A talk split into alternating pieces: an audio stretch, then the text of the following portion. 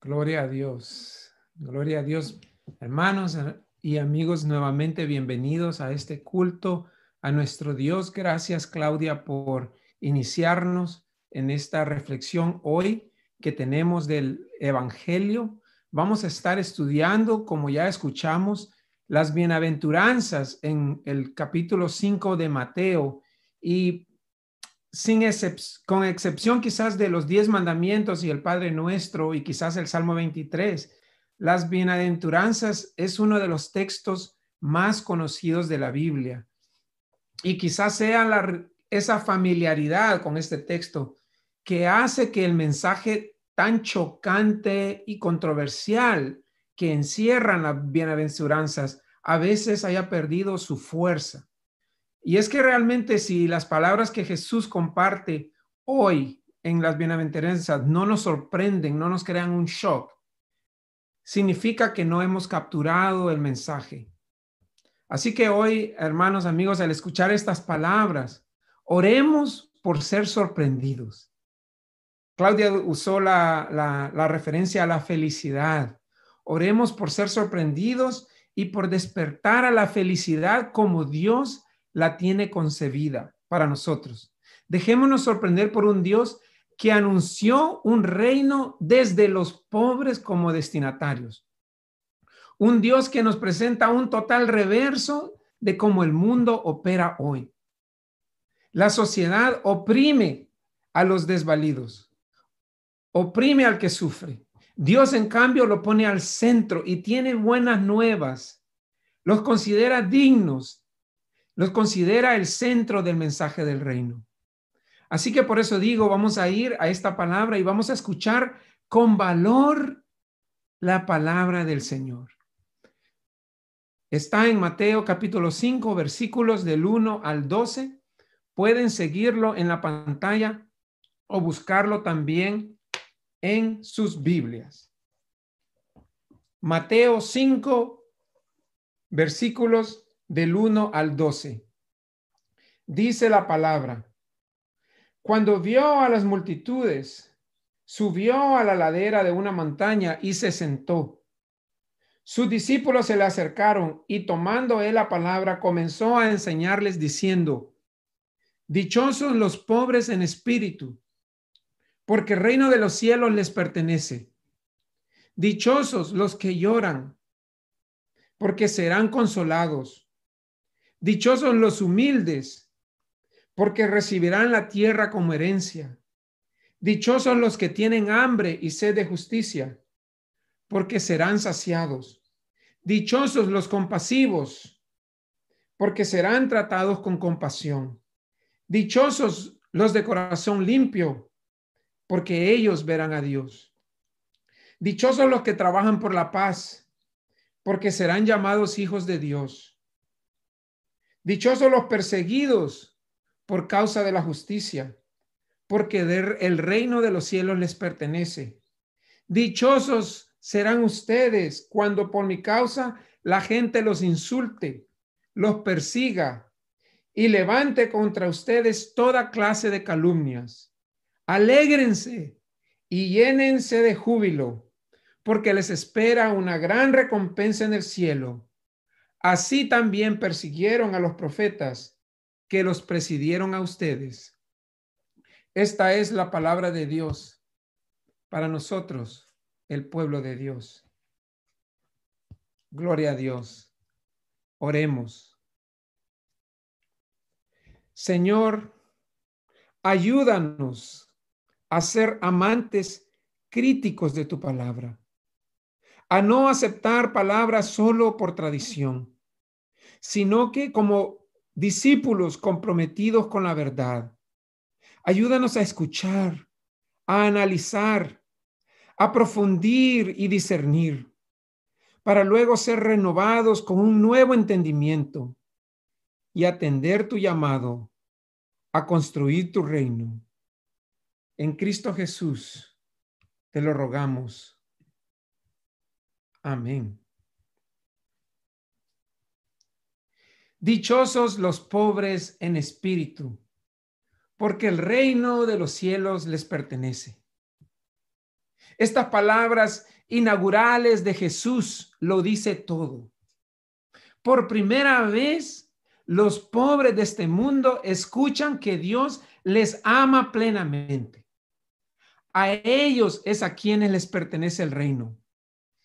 Jesús le estaba hablando a las multitudes, a las masas, a los obreros, a los trabajadores del campo. Le habla a las amas de casa, a aquellos que trabajan arduamente porque haya pan cada día. Aquellos que trabajan en hoteles, en cocinas, en las yardas. De ellos, dice Jesús, es el reino. Jesús también le habla a los que han sido excluidos, excluidos de sentirse plenamente humanos, a las mujeres, a los indígenas, a las personas de color, a las minorías sexuales, a, los desvalidos. Al escuchar este mensaje, algunos se alegran, otros se sienten confundidos, pero todos están de acuerdo que lo que Jesús proclama es nuevo. Yo aprendí de la opción preferencial por el pobre, que es una teología que se desarrolló principalmente en Latinoamérica y proclama que Dios es justo, que dada la, injusticia de la exclusión y explotación de las grandes mayorías, Dios se pone del lado del pobre para acompañarlo en procesos de liberación. Pero hay un problema con este argumento. Y yo pienso que el problema es un problema de fe. Si somos honestos, nos falta la fe de creer que Dios se ponga de tal manera al, al lado del pobre, al lado del que llora, al lado del perseguido, al lado del hambriento. Nos falta la fe de creer que ellos sean el centro del proyecto de salvación.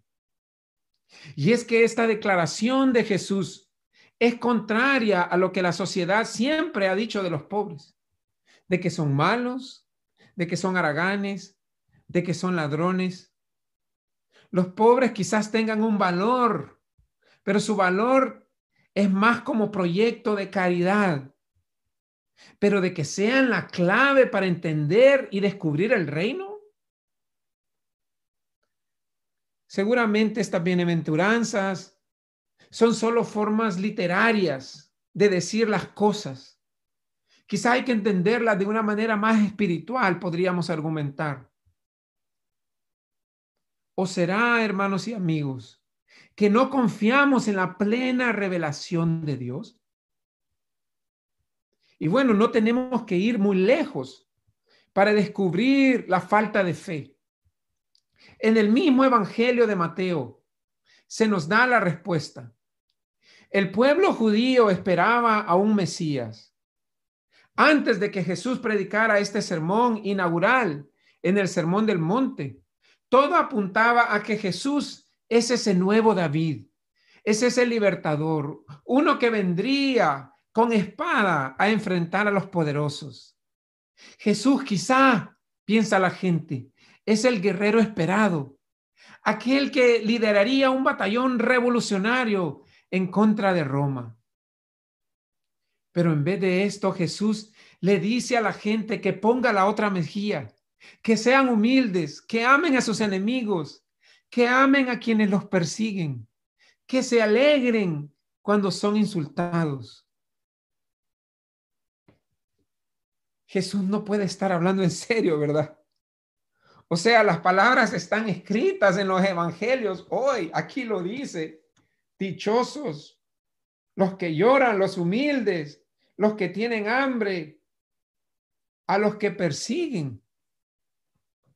Pero seguro debe de haber otro significado escondido, otra interpretación. Cada generación de cristianos reta la noción de que las palabras de Jesús aquí puedan ser verdad. El mismo Juan el Bautismo, Bautista después de que Jesús predicara este sermón, mandó a sus discípulos para ver si Jesús era realmente el Salvador. Y Jesús le mandó este reporte a Juan. Los ciegos ven, los cojos andan, los leprosos son sanados y a los pobres se les anuncia las buenas nuevas del reino. Estamos hablando en la iglesia de reportes anuales. Este es el, el, reporte anual de Jesús. Que los cojos, que los ciegos, que los leprosos reciben un mensaje de que son herederos, son los dichosos, son dignos del mensaje del reino y que a los pobres se les anuncia las buenas nuevas. Yo diría que hoy en día uno de los retos más grandes para aceptar una ética de una misión de la iglesia desde la realidad del oprimido, del pobre, viene de la ética del evangelio de la prosperidad. El evangelio de la prosperidad domina la imaginación cristiana de hoy más de lo que queremos admitir. Esta teología propone que para recibir de Dios hay que hacer algo por Dios. Yo diría que es como la teología de que Dios es como una máquina de soda. Usted le echa monedas correctas a la máquina y le da un producto. Y entre más monedas, más producto. Y a nivel personal, por alguna razón que aún no logro entender, parece que no tenemos ningún problema con que pastores se hagan millonarios predicando este tipo de mensaje. Un mensaje de que como vemos en las bienaventuranzas, fue predicado a los pobres, a los excluidos, a aquellos que se sienten contra la pared, pero que ahora se usa como un mercado para enriquecerse. Bien, realmente necesitamos resolver esta situación, porque no puede ser una o la otra. ¿Está o no Dios a favor de la justicia, al favor del oprimido, al lado de los pobres?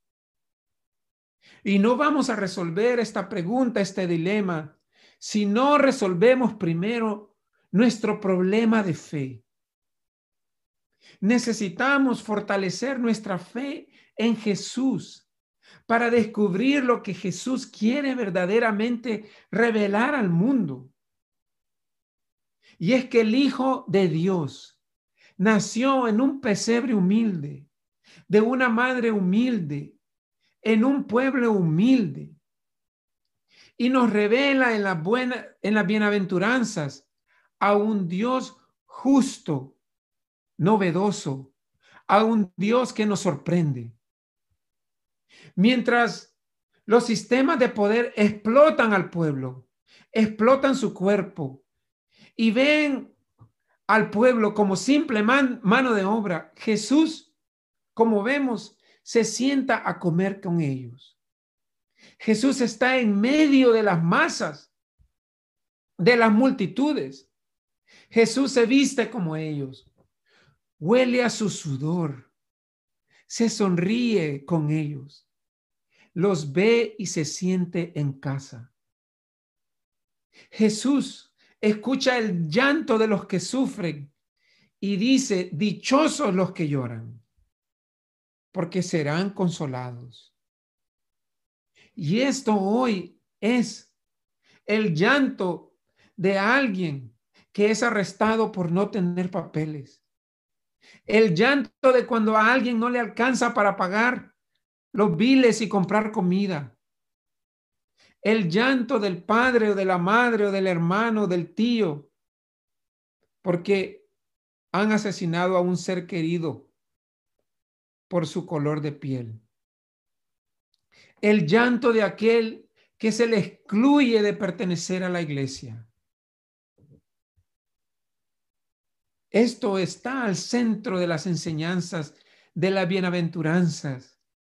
Y Jesús lo presenta y nos invita a despertar. Despertemos, hermanos y amigos, al mensaje de amor del reino de Dios. El llamado es por una opción pastoral, una orientación de vida, una orientación y opción por preferencial por los que sufren, de ponerlos al centro del llamado de Dios. Y esta opción no es excluyente, no significa que se, se desatienda la evangelización de otros. Claro que no. Lo que sí queda claro es que toda la tarea de la iglesia pasa por hacer una opción necesaria por la justicia. Significa que toda la evangelización de la iglesia y la tarea de la iglesia pasa porque seamos convertidos a la justicia. Pasa por entender que los pobres de este mundo tienen algo que enseñarnos cuando nos enfocamos en lo material y en las riquezas, en el apego, y que desde esa tarea somos llamados a convertirnos, a no ser esclavos e idólatras de lo material. Despertemos al mensaje del reino de Dios, no como nosotros queremos verlo, sino como Jesús lo ve. Despertemos a ser limpios y puros de corazón, que significa despertar a los designios justos de Dios. Y sabemos que ese despertar no llegará sin la obra del Espíritu Santo en nuestras vidas. Hoy, este domingo en que celebramos y recordamos a todos los santos de la iglesia, que sea la fortaleza del Espíritu el que nos da a cada uno la fuerza para seguir adelante. Vamos a escuchar un canto hermoso, un corito, que habla de la venida del Espíritu a nuestras vidas. Y nos preparamos ahora en nuestros corazones para de pedirle a Dios que venga su Espíritu como vino sobre Jesús. Que venga el Espíritu de Dios para que nosotros podamos anunciar buenas nuevas de salvación al mundo, proclamando las buenas nuevas de Jesús a los pobres y oprimidos, y desde esa esperanza proclamar la renovación de todos. Ven, Espíritu, ven, y fortalécenos ahora y siempre. Amén.